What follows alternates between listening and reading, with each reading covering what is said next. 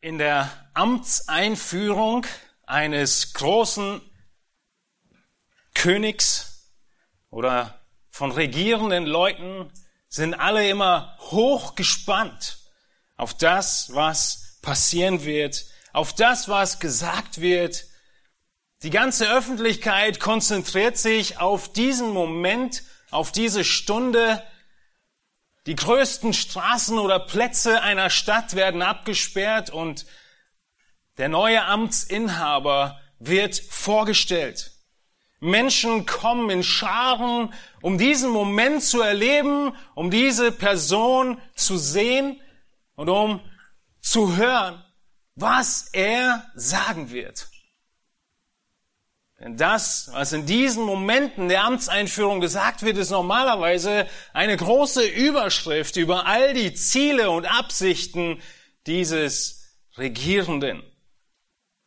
Die letzte Amtseinführung, die uns natürlich noch im Hinterkopf ist, ist die von Donald Trump.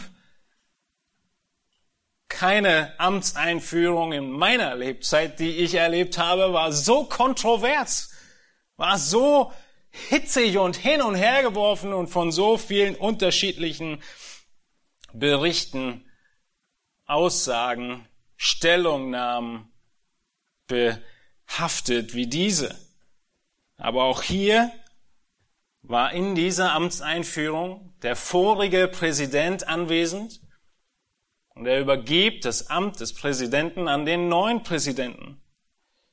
Und diese Worte, die da gesagt werden, sie gelten als wichtige Momente, als Ausrichtung der Zukunft, als Ausrichtung des, des Landes in Zukunft. Diese Worte, die da gesagt werden, werden sehr genau abgewogen. Man überlegt lange Zeit vorher, was und wie man das sagen wird. Und diese Reden werden auf die sehr, sehr feinen Waagschalen gelegt. Wir werden uns heute Morgen anschauen, wie der König dieser Welt, Jesus Christus, in sein Amt eingeführt wurde. Wir werden sehen, dass es ziemlich wenig zu tun hat mit der Amtseinführung von Trump. Dass es ziemlich viele Unterschiede gibt und dass es dennoch Aspekte gibt, auf die es zu achten gilt. Auf die Situation, auf die Person, auf die Worte, die gesagt werden, auf die Menschen, die anwesend sind, auf das, was passiert. Denn auch im Leben Jesu war die Amtseinführung die seine Taufe war, der Moment, an dem Gott eine Überschrift gesetzt hat über das ganze Leben und den ganzen Dienst Jesu Christi. Und diese Amtseinführung, auch wenn du gerade ein bisschen überlegst, ob das wohl spannend wird heute, hat eine Menge mit deinem Leben zu tun. Denn dieser König Jesus Christus, der dort eingesetzt wurde in dieser Taufe, er ist entweder dein König oder dein Richter. Und diese Momente, die wir hier sehen und erkennen, sind so wichtig, so umwerfend für unser Denken und alles, was wir kennen, dass es enorm bereichert sein wird, zu hören, was, wie Matthäus beschreibt, wie Jesus sich taufen lässt. Wir werden heute Morgen erkennen, dass die eine Absicht Jesu der Taufe gewesen ist, dass er alle Gerechtigkeit erfüllen sollte. Das tat er auch durch die Taufe. Und als Folge seiner Taufe werden wir sehen, dass er sich mit den Sündern identifiziert, dass er seinem Tod, der kommen sollte, schon einen Vorschatten gibt zu Beginn seines Dienstes, durch diese Taufe bestätigt er Johannes den Täufer als seinen Elia, als seinen Vorläufer. Durch diese Taufe wird dieser Jesus, Zimmermann aus Nazareth, öffentlich bekannt. Er tritt zum ersten Mal in die Öffentlichkeit und durch diese Taufe kommt der Geist in Form einer Taube vom Himmel und salbt ihn für das Werk und den Auftrag, den er nun erfüllt. Durch diese Taufe wird Jesus als Sohn Gottes von Gott dem Vater selbst bestätigt, der bezeugt, dies ist mein geliebter Sohn. Wir werden heute Morgen, wenn wir diese Dinge alles sehen, uns erinnern daran, wie Gott den Retter der Welt, Jesus Christus, vorstellt, wie er ihn präsentiert, wie er denjenigen vorstellt, der für die Menschheit sterben sollte, wie er denjenigen vorstellt, der das Lamm Gottes ist, das die Sünde der Welt hinwegträgt. Wir werden erinnert, dass die Menschwerdung Jesu im ewigen Vorsatz Gottes geplant war. In allen Aspekten, die wir hier sehen, genauso notwendig war. Notwendig, damit überhaupt irgendein Mensch gerettet werden konnte. So zentral ist dieser Moment. Denn Jesus erlebte das vollkommene Leben. Er war der vollkommen Gerechte. Und diese Gerechtigkeit lebt er hier in der Taufe. Er hat die Gerechtigkeit, die du benötigst. Und diese Wahrheiten, auch wenn es viele sind, die ich angerissen habe, müssen dich heute Morgen ins Staunen darüber bringen. Ins Staunen darüber versetzen, wie genial Gott ist, wie er voll Liebe ist, wie er voll Demut ist und wie Christus voll Sündlosigkeit, in völliger Sündlosigkeit, all diese Eigenschaften dir zurechnet, wenn du glaubst. Im Matthäus Evangelium wird Jesus als der König vorgestellt. Er ist der König, auf den wir warten, seit Jahrtausenden. Er ist derjenige, der der verheißene Retter ist, der König Israels. Seit dem Sündenfall warten Adam und Eva und alle, die nach ihnen gefolgt sind, auf diesen Retter, der umkehren wird, was sie falsch gemacht haben, der sündlos lebt, wo sie gesündigt haben. Und dieser Friedefürst, haben wir in Matthäus gesehen, hat königliche menschliche Abstammung und er hat äh, durch die davidische Linie von König David und er hat direkt göttliche Abstammung durch die Jungfrauengeburt von Maria. Wir haben gesehen an den Weisen aus dem Morgenland, dass dieser König der Juden von den fernsten Heiden aufgesucht wird und angebetet wird. Und zuletzt haben wir in Matthäus 3 schon gesehen, dass dieser König Jesus Christus einen Vorläufer hat. So wie jeder König der damaligen Zeit einen Vorläufer hatte, der vorweg gelaufen ist und dafür gesorgt hat, dass die Städte ihre Straßen in Ordnung bringen, die Schlaglöcher ausgebessert werden, sodass die Kutsche und die Pferde des Königs möglichst gerade und unbeschwert in die Stadt einlaufen konnten. Dieser Vorläufer hat die ganze Stadt vorbereitet auf den König. Und ihr erinnert euch daran, damals ging die IGA gerade los. Und auch hier, unser Bezirk hat sich auf was ganz Großes vorbereitet.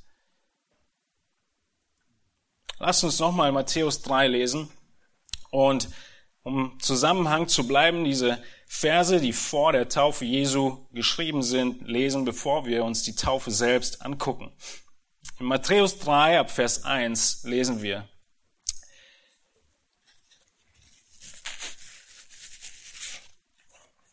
In jenen Tagen aber erscheint Johannes der Täufer und verkündigt in der Wüste von Judäa und spricht, Tut Buße, denn das Reich der Himmel ist nahe herbeigekommen. Das ist der, von welchem geredet wurde durch den Propheten Jesaja, der spricht, die Stimme eines Rufenden ertönt in der Wüste. Bereitet den Weg des Herrn, macht seine Pfade eben. Er aber, Johannes, hat ein Gewand aus Kamelhahn und einen ledernen Gürtel um seine Lenden und seine Speise waren Heuschrecken und wilder Honig. Da zog zu ihm hinaus Jerusalem und ganz Judäa und das ganze umliegende Gebiet des Jordan. Und es wurden von ihm im Jordan getauft, die ihre Sünden bekannten. Johannes predigt eine Predigt. Eine Predigt, die schon lange nicht gehört wurde. Eine Predigt, die sehr kurz ist. Tut Buße.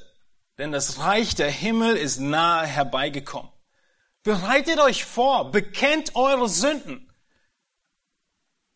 und lasst euch aufgrund dieses Sündenbekenntnisses und der Buße taufen. Das war sein Dienst. Die ganzen Menschen in Jerusalem und in ganz Judäa, heißt es im Text, hören ihn und kommen in Scharen zu ihm und lassen sich taufen. Die damaligen religiösen Leiter, die Pharisäer und Schriftgelehrten bekommen das natürlich auch mit.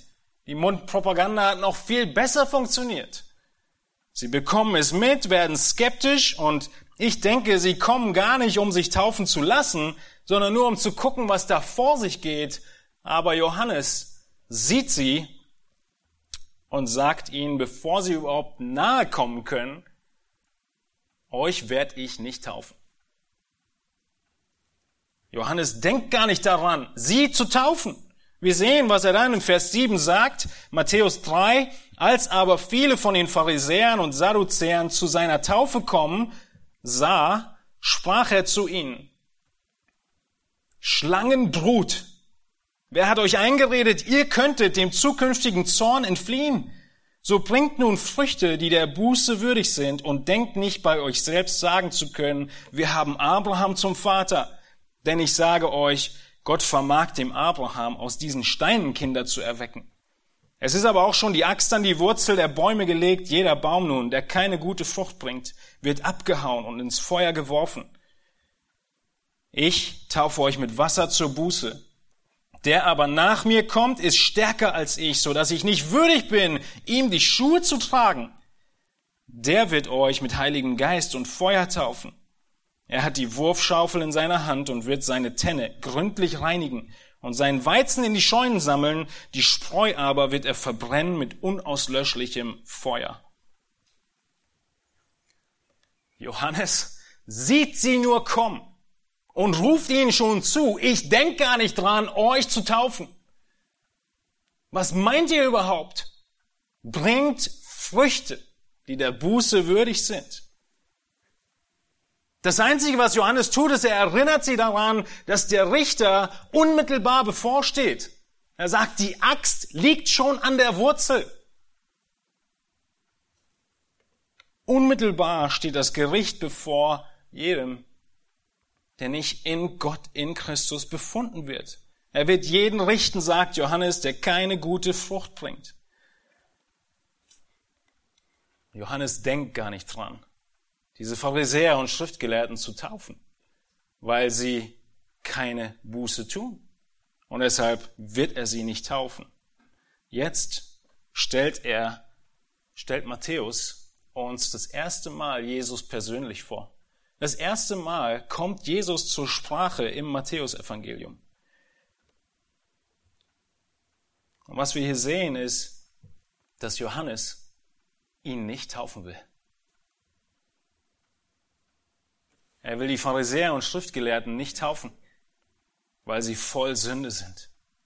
Warum will er Jesus nicht taufen? Er will ihn nicht taufen, weil er sündlos ist. Er sagt, ich kann dich nicht taufen. Das Erste, was wir sehen, ist, dass Johannes die Sündlosigkeit Jesu bekräftigt. Er bekräftigt die Sündlosigkeit Jesu. Dann sehen wir, dass der Geist dasselbe tut und dann der Vater. Er verwehrt erst den Schriftgelehrten und Pharisäern die Taufe und jetzt Jesus. Aber aus einem ganz anderen Grund. Es heißt in Matthäus 3, 13 und 14, da kommt Jesus aus Galiläa an den Jordan zu Johannes um sich von ihm taufen zu lassen. Johannes aber wehrte ihm und sprach, ich habe es nötig, von dir getauft zu werden. Und du kommst zu mir?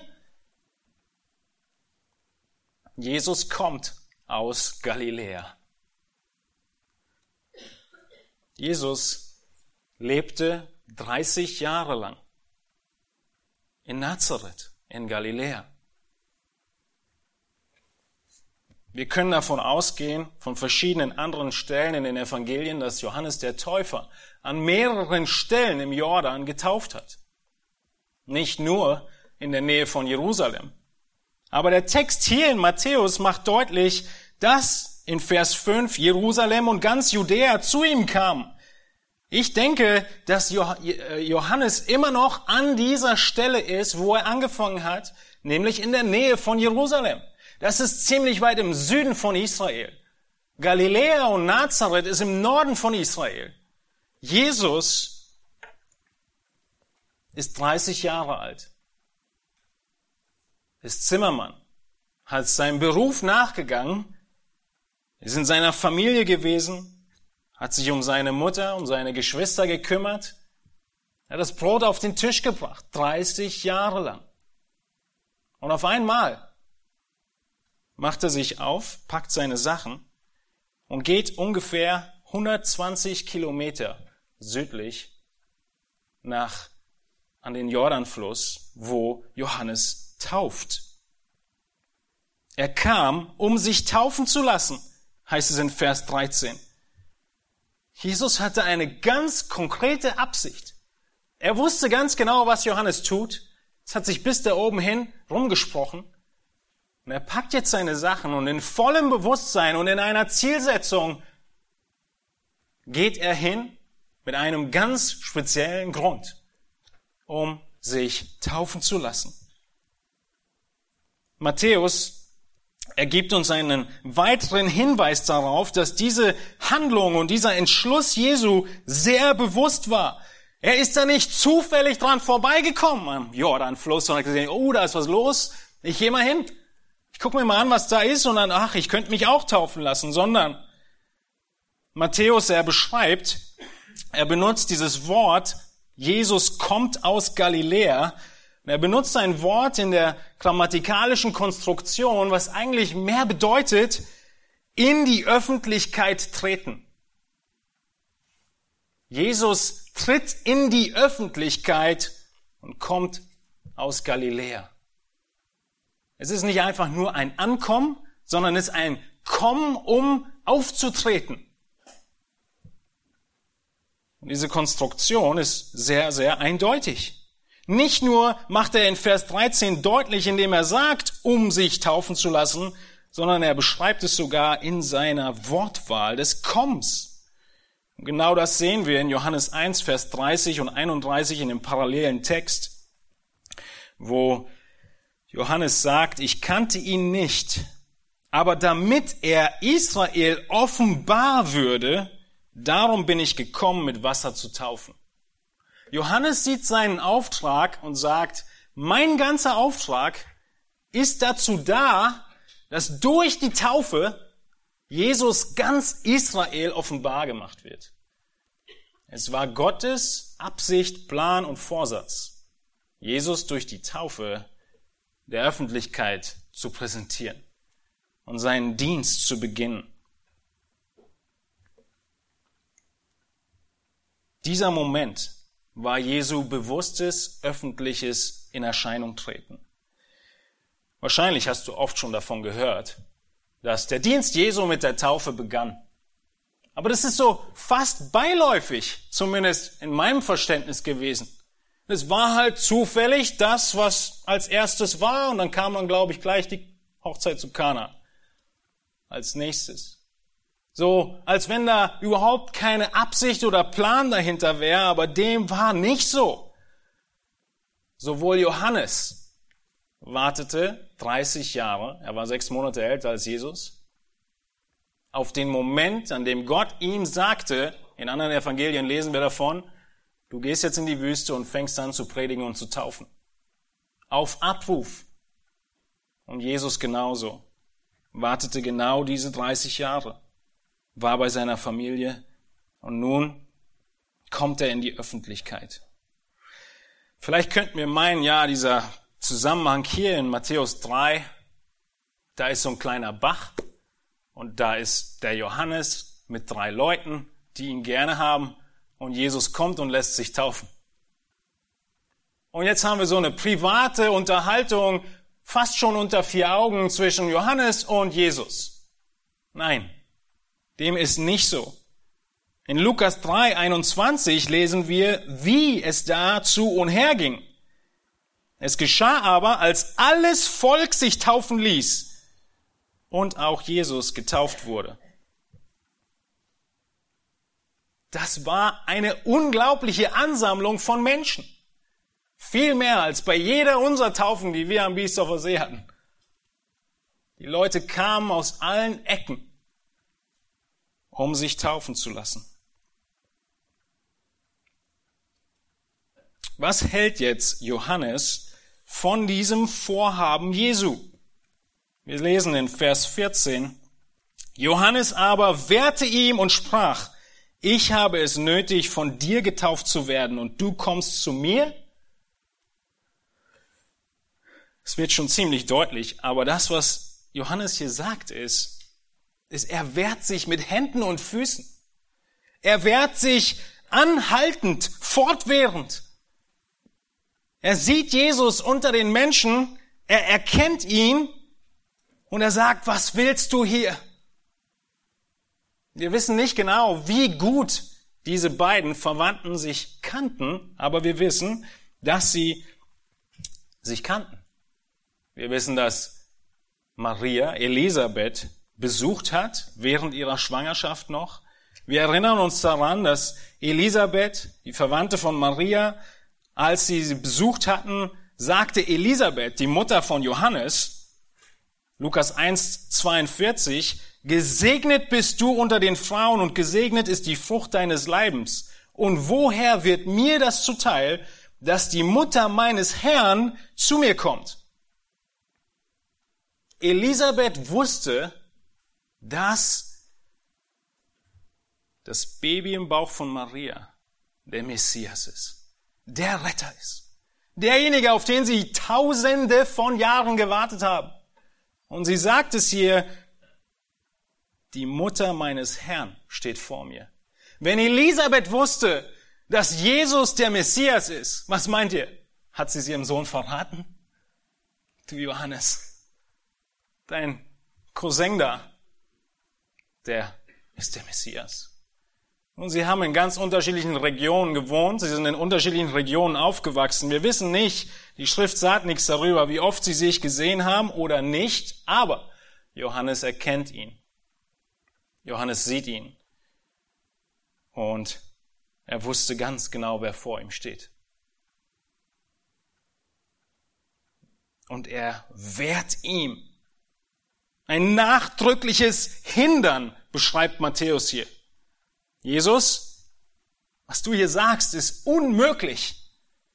Ich muss eigentlich von dir getauft werden. Ich dürfte dir noch nicht mal als Sklave dienen und deine Sandalen tragen oder deine Schuhe schnüren. Johannes erwehrte den Schriftgelehrten und Pharisäern, weil sie voll Sünde waren. Verwehrte er die Taufe und er verwehrt Jesus die Taufe, weil er sündlos war. Weißt du was? Dir hätte er die Taufe nicht verwehrt. Du wärst gekommen und ich wäre gekommen, wie jeder andere auch, und er hätte gesagt, komm rein, ich tauf dich. Da wäre keine Diskussion, denn wir sind voll Sünde. Aber es ist ihm unmöglich anzunehmen, Jesus den Sündlosen zu taufen.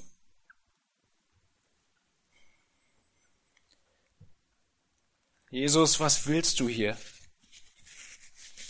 Es gibt nichts in deinem Leben, wovon du Buße tun könntest. Gar nichts. Und deshalb kann ich dich nicht taufen. Denk mal drüber nach. Jesus als Baby geboren von Maria mit Josef und all seinen Geschwistern aufgewachsen, großgezogen worden, ein kleines Kind. Er war ein Jahr alt, er war auch zwei Jahre alt, irgendwann war er drei, vier, fünf, irgendwann war er zehn. Dieser Junge hat kein einziges Mal gelogen. Er hat kein einziges Mal, auch wenn alle anderen kleinen Kinder schon verstehen, wie sie gut lügen können, gelogen. Er hat auch nie Halbwahrheiten gesagt. Er hat die Wahrheit gesprochen. Stellt euch vor, die, dieser Jesus spielt mit seinen Geschwistern, er hat einige davon gehabt. Und dieser eine von dem ganzen Haufen Kinder wird einfach nie zornig. Er wird nie wütend. Unvorstellbar für mich. Aus meinem eigenen Leben und aus dem meiner Kinder. Das geht nicht. Wir können es uns gar nicht vorstellen. Er hat nie aufgeschrien, es gab nie Unzufriedenheit, es gibt keine einzige Sünde, die Johannes hier nennen könnte und sagen könnte, okay, für diese eine Sache da, sie waren ja immerhin Cousins, kann ich dich taufen. Tust du Buße drüber. Nichts. Wir wissen, dass er seinen Eltern sehr wohl Sorge bereitet hat. Mit zwölf Jahren bleibt er einfach im Tempel, statt mitzukommen, und seine Eltern sorgen sich ziemlich, aber er hat dabei nicht gesündigt. Offensichtlich war es ihre Schuld. Er hat nie gesündigt. Auch nicht in der Tempelreinigung. Nie. Kein einziges Mal. Und jetzt, nach ungefähr zwei Jahrzehnten als Zimmermann in Nazareth, steht er hier im Fluss und diskutiert mit Johannes. Ihr erinnert euch vielleicht noch an die Taufen im See. Und einer der Pastoren steht gewöhnlich im Wasser. Ein Täufling nach dem anderen geht ins Wasser, bekennt seinen Glauben und wird getauft. Er geht raus und der nächste kommt. Und das Interessante am Wasser ist, dass das, was da im Wasser gesagt wird, relativ gut gehört wird am Ufer. Stimmt's? Das hat was mit Physik zu tun. Nun, Johannes steht im Wasser. Der Jordan war kein reißender Fluss, das ist schon fast seeähnlich. Er steht da im Wasser, einer nach dem anderen kommt rein, er tauft ihn, er bekennt seine Sünden und tauft ihn. Und gerade geht der Letzte raus, läuft Jesus ins Wasser. Er sieht Jesus ins Wasser kommen. Das ist die Szenario. Und er ist nicht alleine. Hunderte, vielleicht sogar Tausende von Menschen stehen drumherum und bekommen mit, was jetzt passiert. Jesus, tauf du mich. Sie bekommen mit, wie diese zwei sich unterhalten, wie sie diskutieren. Jesus sagt, ich bin hier, um von dir getauft zu werden. Ja, ich weiß nicht, ob wir uns vorstellen können, dass es bis zu einem Streit gekommen ist. Wahrscheinlich nicht. Kaum einer würde von uns mit Jesus streiten. Aber er hat ihm ziemlich heftig die Taufe verwehrt. Das macht Matthäus sehr deutlich. Er wusste genau, dass er der Messias war. Er wusste, dass er sündlos war. Und er wusste, diese Taufe der Buße kann ich dir nicht geben du hast keine Buße zu tun. Aber wir sehen, dass Jesus jetzt antwortet und Johannes sich überreden lässt. Oder besser gesagt, Johannes versteht, was Jesus meint und wieso er hier ist. Jesus antwortet, dass er seine völlige Gerechtigkeit mit dieser Taufe bekräftigt. Schaut in Vers 15 hinein. Jesus bekräftigt mit der Taufe seine völlige Gerechtigkeit. Matthäus 3:15. Jesus aber antwortete und sprach zu ihm, lass es jetzt so geschehen. Denn so gebührt es uns, alle Gerechtigkeit zu erfüllen. Da gab er ihm nach. Wahrscheinlich war die Diskussion nicht sehr lang. Die Argumente und die deutliche Belehrung Jesu haben ihn wahrscheinlich überzeugt. Jedenfalls gibt, Johannes ihm nach.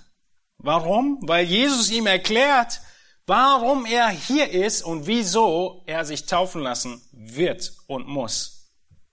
Schaut in den Text hinein. Jesus antwortet und sprach, lass es jetzt so geschehen. Das erste, was Jesus Johannes erklärt, ist, Johannes, dass du mich taufst, ist für diesen Moment wichtig. Dass du mich taufst, hat nichts damit zu tun, dass ich dein Retter bin, sondern lasse es jetzt so geschehen. Er betont die zeitliche Wichtigkeit. Und wir wissen, dass er das betont, weil es der zeitliche ähm, öffentlich werden von Jesu Dienst ist. Dieser zeitliche Moment und genau diese Art und Weise ist wichtig und richtig. Nicht immer, aber in dieser Situation muss das so laufen. Und dann macht er deutlich, denn so gebührt es uns. Jesus sagt nicht, so gebührt es mir. Ich muss die Gerechtigkeit erfüllen. Sondern er bezieht Johannes mit ein und er sagt, wir beide müssen das gemeinsam machen. Du musst mich taufen.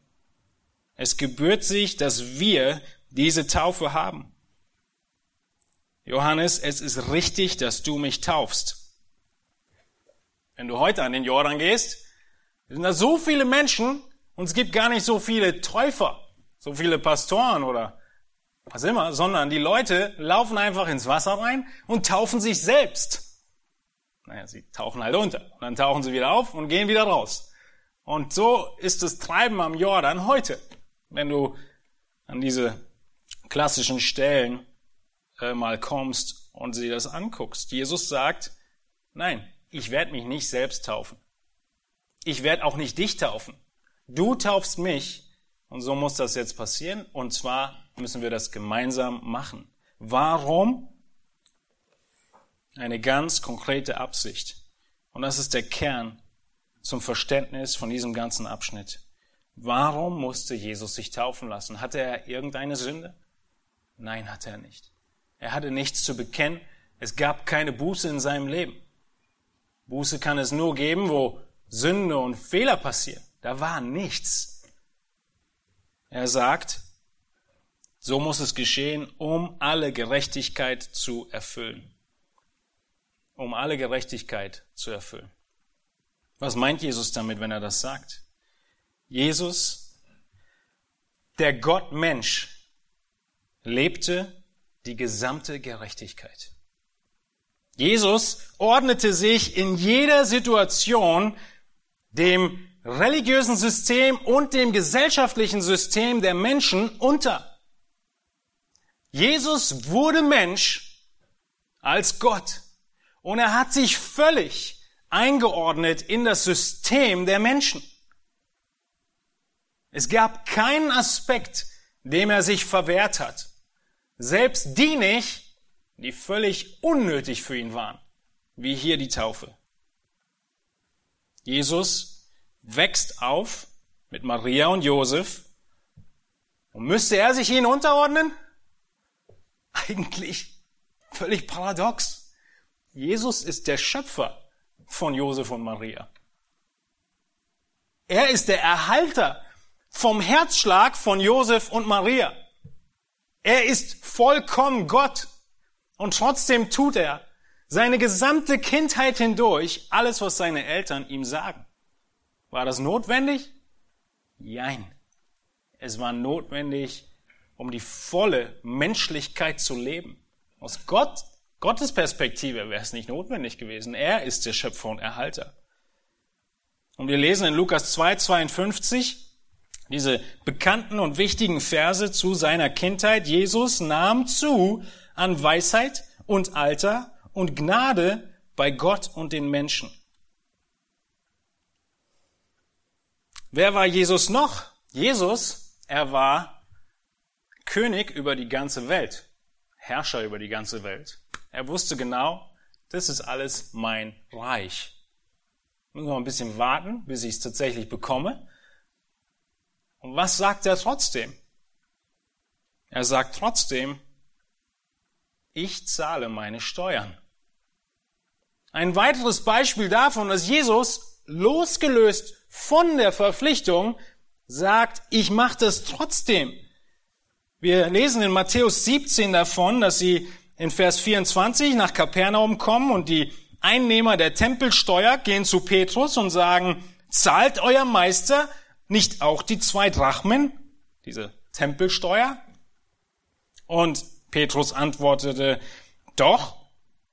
Und als er in das Haus trat, kam ihm Jesus zuvor und sprach, was meinst du, Simon, von wem nehmen die Könige der Erde den Zoll oder die Steuern, von ihren Söhnen oder von den Fremden?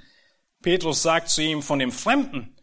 Da sprach Jesus zu ihm, so sind also die Söhne frei. Königskinder würden keine Steuern zahlen. Damit wir ihnen aber keinen Anstoß geben, geh hin an den See, wirf die Angel aus und nimm den ersten Fisch, den du herausziehst. Und wenn du sein Maul öffnest, wirst du einen Starter finden. Den nimm und gib ihn für mich und dich.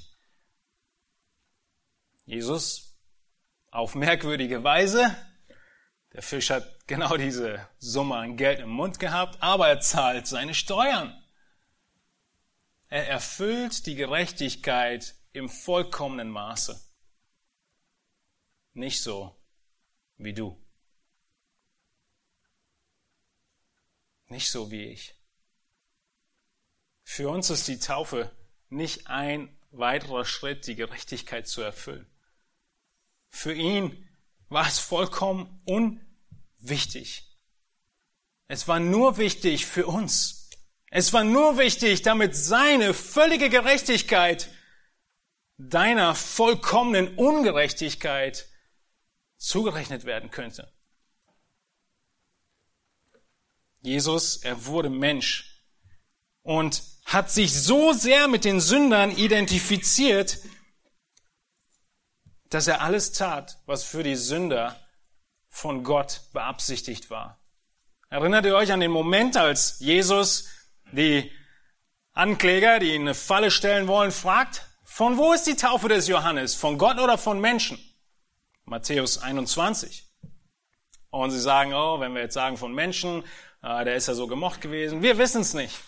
Was will Jesus damit sagen? Er will damit sagen, die Taufe des Johannes war von Gott für die Menschen. Und weil sie von Gott war für die Menschen, deswegen habe ich mich auch taufen lassen. Das ist der Aspekt. Jesus zeigt von dem ersten Moment seines öffentlichen Auftretens, macht er allen deutlich, dass er der Freund der Sünder ist, dass er sich mit Sündern identifiziert, dass er sich mit dir und mit mir identifiziert, dass er völlig, völlig in jedem erdenklichen Maß sich mit uns Sündern, mit uns Sündern identifiziert.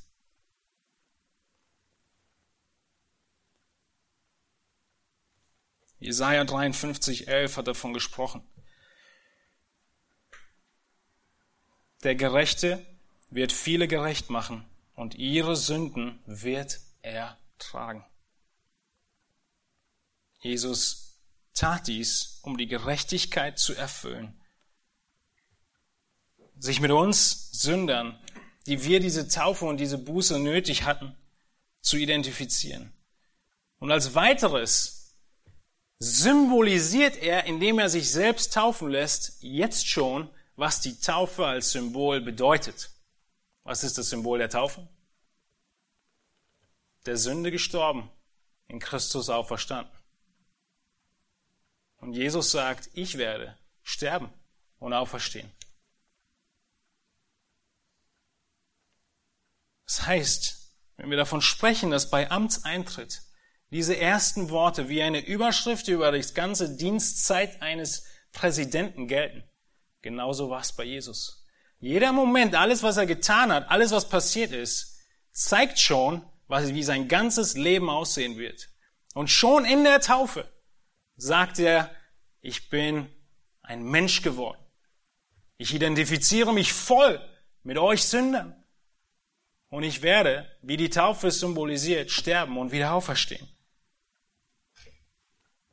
In Hebräer 2, Vers 16 sehen wir diese wichtige Zusammenfassung vom Hebräerbriefschreiber. Jesus, heißt es hier, nimmt sich ja nicht der Engel an.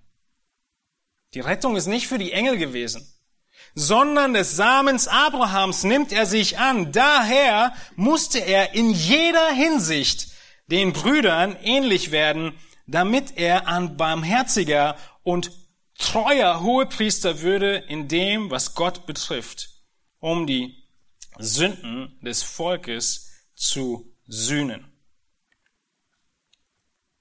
Der Schlüssel hier ist, er musste in jeder Hinsicht den Brüdern ähnlich werden. Weil Gott die Rettung von den Menschen zum Ziel hatte, musste Jesus ihnen ähnlich werden. Er tut es für uns, damit er unser Sühneopfer werden konnte, damit er für Gott eine annehmbare Stellvertretung ist.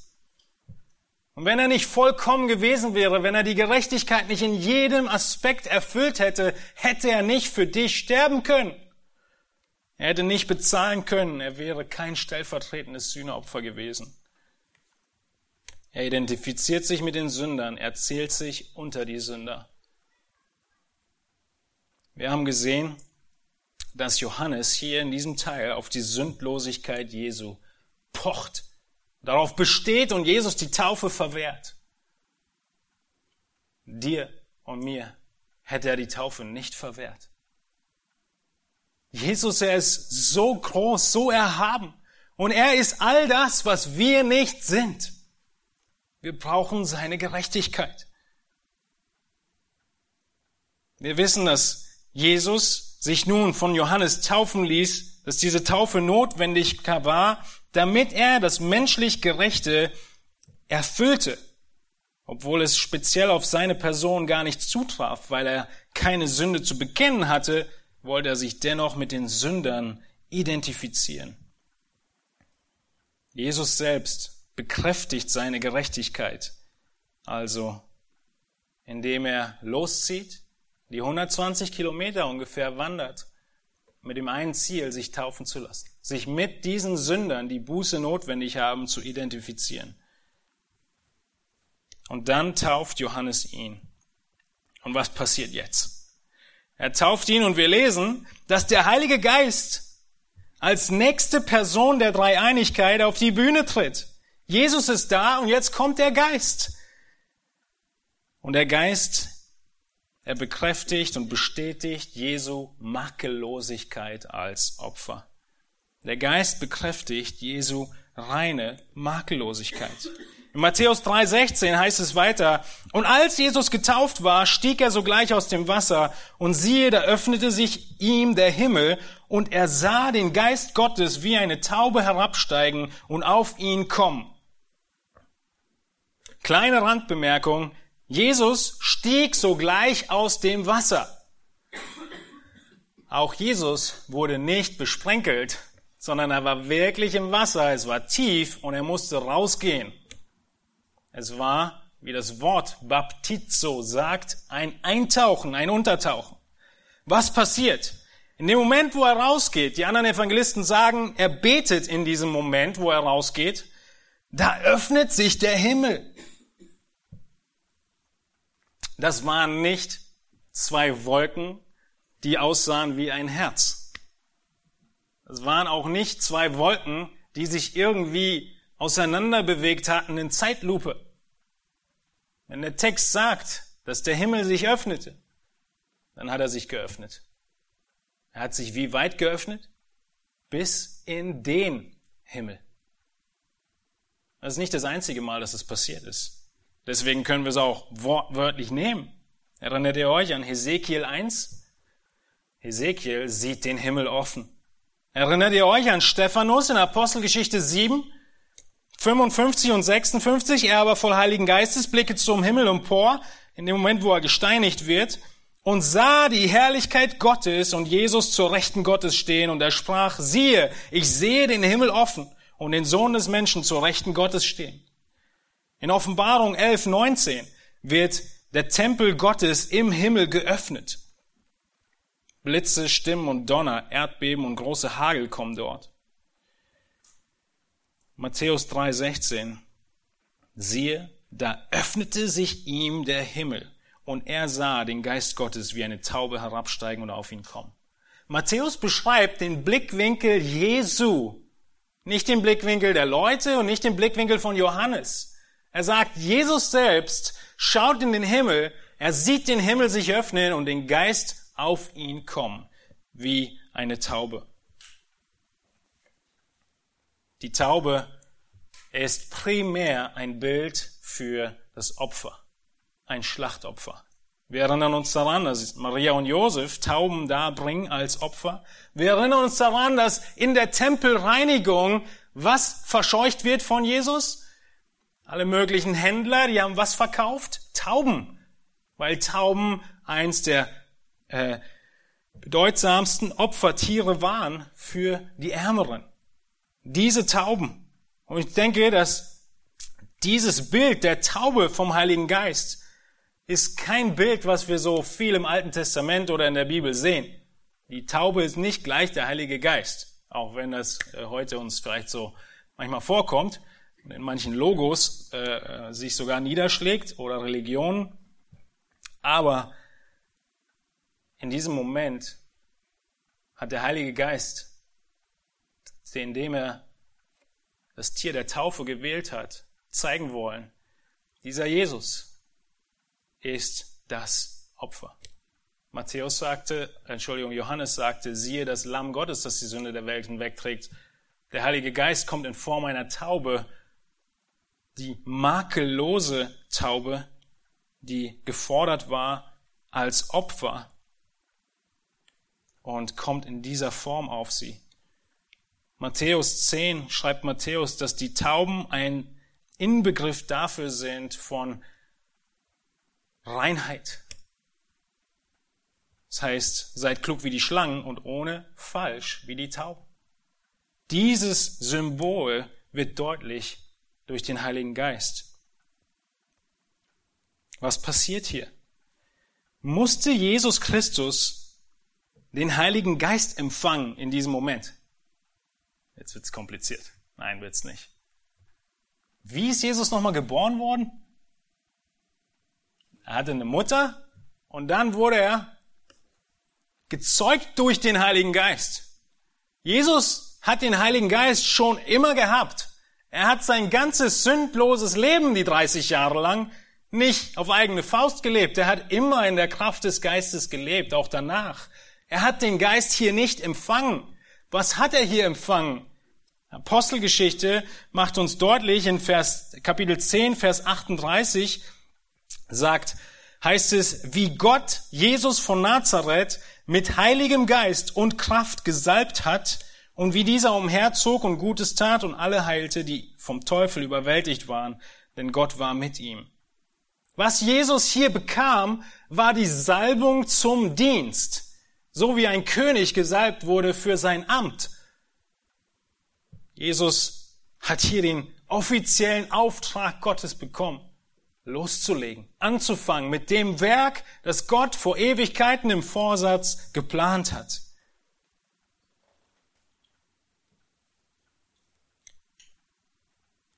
Nicht nur Johannes ist überwältigt von Jesu Sündlosigkeit, sondern Jesus selbst zeigt seine Gerechtigkeit, indem er sich taufen lässt. Und als drittes haben wir gesehen, der Geist bekräftigt Jesu Makellosigkeit, indem er auf ihn kommt als Taube, das makellose Opfer, das Jesus bringen würde, schon andeutet, ankündigt und ihn zum Dienst salbt.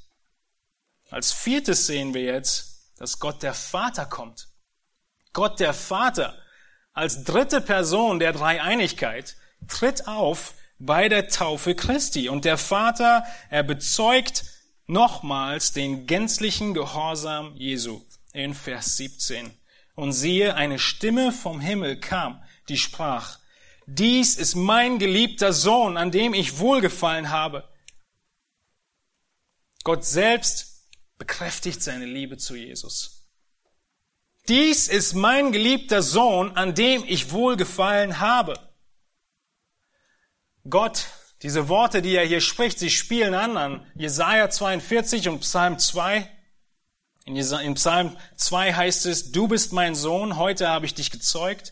Ein Psalm, der von dem Messias spricht. In Jesaja 42, wir haben vor einigen Monaten die Predigt davon gehört, von den Knechtliedern in dem Jesaja-Brief von Simon. Und Jesaja 42 ist das erste messianische Lied und es heißt in den ersten vier Versen, darauf spielen hier die Worte Gottes an, siehe, das ist mein Knecht, den ich erhalte, mein Auserwählter, an dem meine Seele wohlgefallen hat. Ich habe meinen Geist auf ihn gelegt und er wird das Recht zu den Heiden hinaustragen. Er wird nicht schreien und keine, kein Aufhebens machen, noch seine Stimme auf der Gasse hören lassen. Das geknickte Rohr wird er nicht zerbrechen und den glimmenden Docht wird er nicht auslöschen. Wahrheitsgetreu wird er das Recht hervorbringen. Er wird nicht ermatten und nicht zusammenbrechen, bis er auf Erden das Recht gegründet hat. Und die Inseln werden auf seine Lehre warten. Gottes Plan von jeher war sein Sohn, sein geliebter Sohn, der Sohn, an dem er wohlgefallen hat. Jesaja 42 macht dies deutlich. Dieses der Geliebte ist schon ein Eigenname geworden, ein Titel für den Messias. Und dieser Titel wird hier Jesus gegeben, der Titel für den Retter der Welt. Jesaja 42 macht schon deutlich, dass diese Rettung bis an die Enden der Welt geht. Er wird die Heiden retten und die Inseln werden auf seine Lehre warten. Wenn du Missionar werden willst und sicher sein willst, dass Menschen auf dich warten werden mit dem Evangelium, dann geh auf eine Insel. Das hat Steve Lonetti gesagt, warum er zum Stammteil Jabo gegangen ist, weil er das gelesen hat und gesagt hat, da weiß ich wenigstens, dass es nicht umsonst ist. Gott wird garantiert welche retten. Sie werden warten auf diesen Messias. Gott sagt hier, dies ist mein Geliebter, ein Eigenname für den Messias aus Jesaja 42 und Psalm 2. Dies ist mein Sohn. Dies ist der, an dem ich wohlgefallen habe.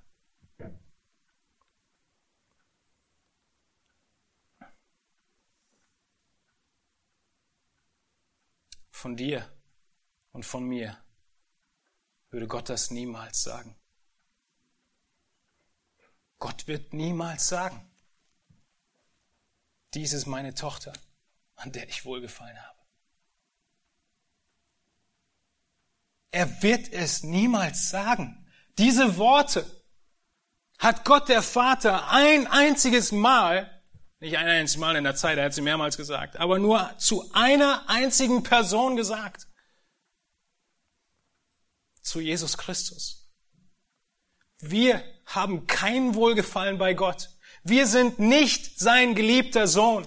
Wir haben noch nicht mal irgendeinen Aspekt seiner Liebe. Losgelöst von Christus. Diese Worte beschreiben Gott selbst, Mensch geworden. Sie beschreiben Jesus, den du so vollkommen nötig hast. Sie beschreiben seine Gerechtigkeit, das Wohlgefallen Gottes, ist die Freude Gottes, der Applaus, die Entzücktheit, die Faszination Gottes an seinem Sohn. Er ruft ihm aus dem Himmel zu, sehr gut gemacht. An dir hab ich wohlgefallen. Das, was du gerade getan hast, die Taufe, war das Richtige. An dir habe ich wohlgefallen.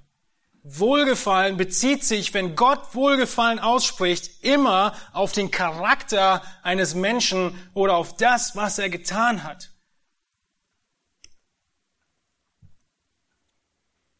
Gott hat Wohlgefallen nicht, Micha 6, Vers 7, an Tausenden von Widdern oder unzähligen Strömen von Öl. Das heißt im Text sogar, soll ich meinen Erstgeborenen geben für meine Übertretung die Frucht meines Leibes für die Sünde seiner, meiner Seele. Das sind wir. Wir sind so voll Sünde, wir können alles Mögliche Gott vorschlagen und sagen, was kann ich dir denn geben, dass du mich als Wohlgefallen ansiehst? Die Antwort ist nichts. Nichts kannst du geben. Es sei dir gesagt, o oh Mensch, was gut ist und was der Herr von dir fordert was anders als Recht tun, Liebe üben und demütig wandeln mit deinem Gott. Schaut euch das an. Genau das hat Jesus getan. Er hat alles Recht ausgeübt. Er hat alle Liebe ausgeübt. Er ist in jeder Form demütig gewesen, hat alle Rechte aufgegeben, als er aus dem Himmel gekommen ist und Mensch geworden ist. Er ist jeden Moment seines Lebens mit Gott gewandelt. Und deshalb sagt Gott zu ihm, ich habe Wohlgefallen an dir. Und deshalb, weil ich und weil du genau das nicht getan haben, auch nicht in den ersten 30 Jahren des Lebens und auch nicht in den ersten 60. Deshalb wird er uns das nie sagen. Aber was sagt er zu uns? Zu uns sagt er in Epheser 1, Vers 6, er hat uns begnadigt in dem Geliebten. Es ist unfassbar.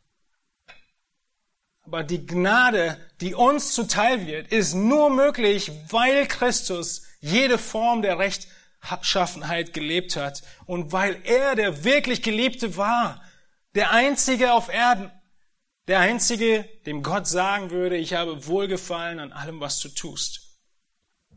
Und in ihm, in Christus, ja, da sagt Gott zu dir, ich liebe dich in Christus kann Gott Wohlgefallen haben an deinem Leben.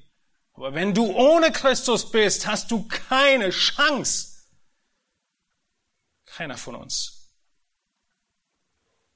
Gott bestätigt den völligen Gehorsam und den perfekten Charakter seines Sohnes, wenn er diese Worte aus dem Himmel her sagt. Und wie hat sich das wohl angehört? eine ganz sanfte Stimme eines Großvaters im Himmel, an dir habe ich wohl gefallen. Wir sehen an anderen Stellen der Schrift, was passiert, wenn Gott spricht aus dem Himmel. Die Texte, die ich jetzt nicht mehr vorlese, sie sagen uns, das ist wie ein Donner. Letzte Woche ein Gewitter gehabt? So fühlt sich das an. Menschen fallen auf den Boden, sie können es nicht mit anhören. So hat es sich angehört voller Furcht. In Offenbarung 14.2 ist auch wieder der Donner. All das sehen wir, zeigt den Amtseintritt Jesu Christi. Johannes will ihn nicht taufen, weil er sündlos ist. Jesus bekräftigt seine Gerechtigkeit, indem er sich taufen lässt. Der Geist bekräftigt, dass er das makellose Opfer ist, indem er als Taube auf ihn kommt. Der Geist setzt ihn zum Dienst ein, indem er ihn salbt für das, was kommen wird, für sein gesamtes Werk auf Erden. Der Vater hier bestätigt und bezeugt durch seine Stimme, durch seine Worte, durch seine Wortwahl, die perfekt gewählt ist für einen Amtseintritt, die Gerechtigkeit und den Gehorsam Jesu. Was bedeutet das für uns? Ich komme zum Schluss und werde einige Prinzipien der Anwendung nennen, auch wenn sie innerhalb des Textes nicht ganz so einfach herauszuarbeiten sind hier. Es ist einfach die Herrlichkeit und Größe Christi. Es ist das Erste, was du erkennen musst, dass Jesus der Einzige und der Richtige ist für dich und für die ganze Welt. Wenn Jesus sich taufen lässt und mit den Sündern hier identifiziert, seinen Tod als Vorschatten aufzeigt, den Dienst von Johannes bestätigt, öffentlich zum ersten Mal auftritt, der Geist auf ihn kommt, dann heißt es, dieser ist der Sohn Gottes. Im Johannesevangelium beschreibt der Evangelist Johannes, was Johannes der Täufer gesagt hat, noch genauer. Johannes der Täufer sagt, in Vers 33, 34, und ich kannte ihn nicht, Jesus, ich kannte Jesus nicht. Aber der mich sandte, Gott sandte Johannes, mit Wasser zu taufen, der sprach zu mir, der, auf den du den Geist herabsteigen und auf ihm bleiben siehst, der ist's, der dich mit heiligem Geist tauft. Und ich habe es gesehen und bezeuge, dass dieser der Sohn Gottes ist. Taufe von Jesus und das Kommen des Geistes war sogar für Johannes die letztendliche Bestätigung, dass er der Messias ist. Und er bezeugt es, er ist es. Und wir haben gesehen in Jesaja 42, die ganze Welt ist, ist das Ziel der Erlösung durch das Werk Christi. Und deshalb hat diese Taufe Jesu Auswirkungen auf deine Ewigkeit. Nur in diesem Jesus nur in seiner vollkommenen Gerechtigkeit kannst du gerettet werden.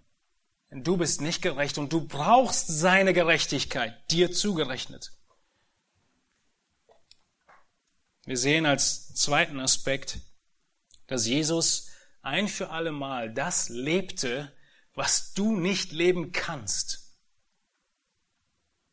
Jeden Aspekt, in jedem Moment seines Lebens, in den ersten 30 Jahren vor der Salbung und in den drei Jahren seines Dienstes, hat er die volle Gerechtigkeit erfüllt.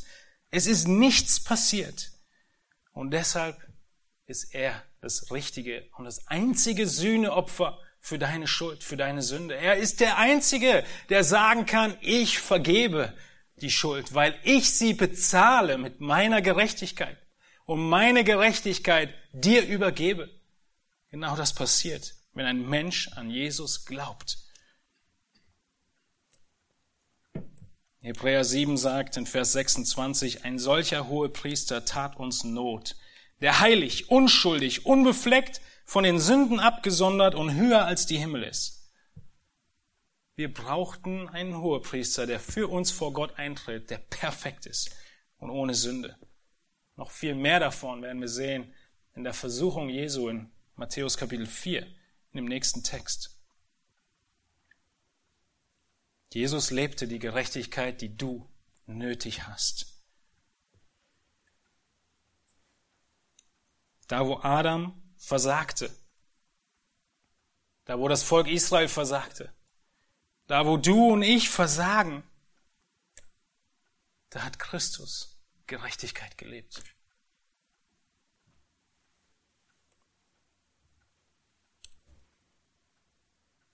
Und diese Gerechtigkeit, die rechnet er dir zu.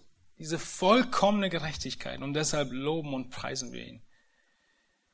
Ein Nebenaspekt, den wir lernen können außerdem ist, dass Jesus ziemlich geduldig wartet auf den richtigen Moment seines Dienstes.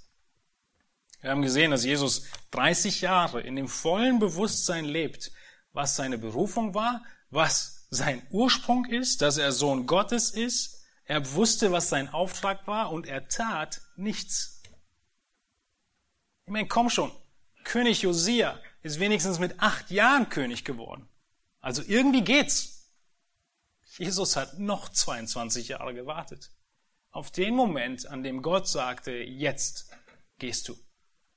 Er hat gewartet und um ihn herum hat er hoffnungslose Menschen gesehen. Er hat gewartet und um ihn herum waren Menschen geplagt von Sünde. Um ihn herum waren Menschen geplagt von Dämonen und er hat gewartet.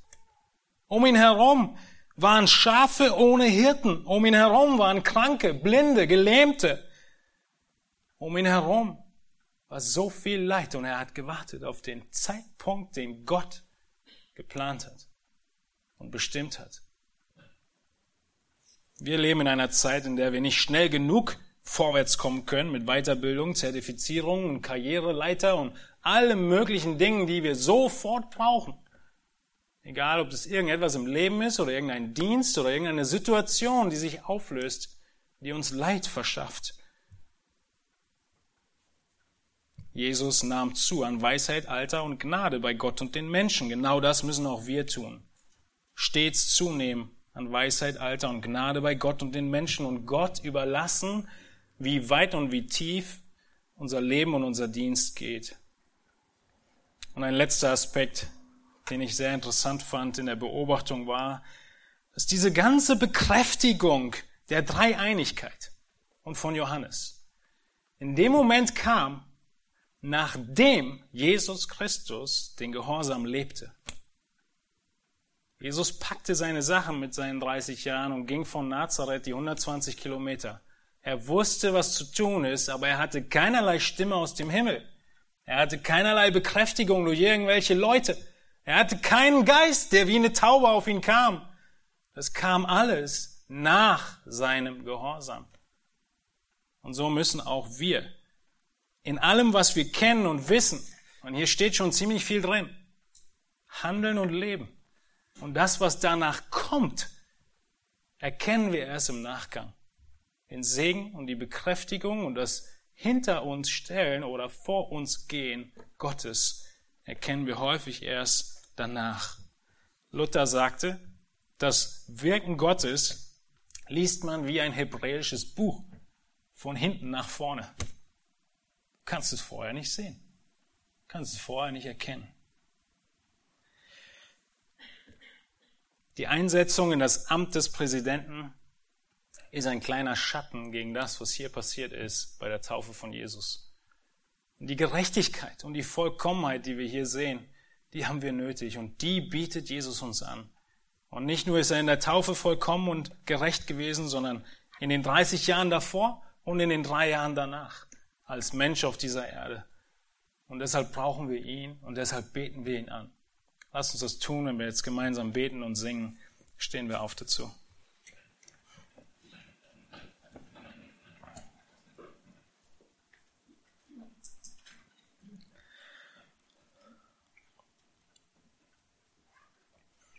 Herr Jesus Christus, ich will dir dafür danken, dass du der Geliebte bist, dass du der Vollkommene bist, dass du der Gerechte bist, dass du alle Gerechtigkeit erfüllt hast, selbst diese Taufe.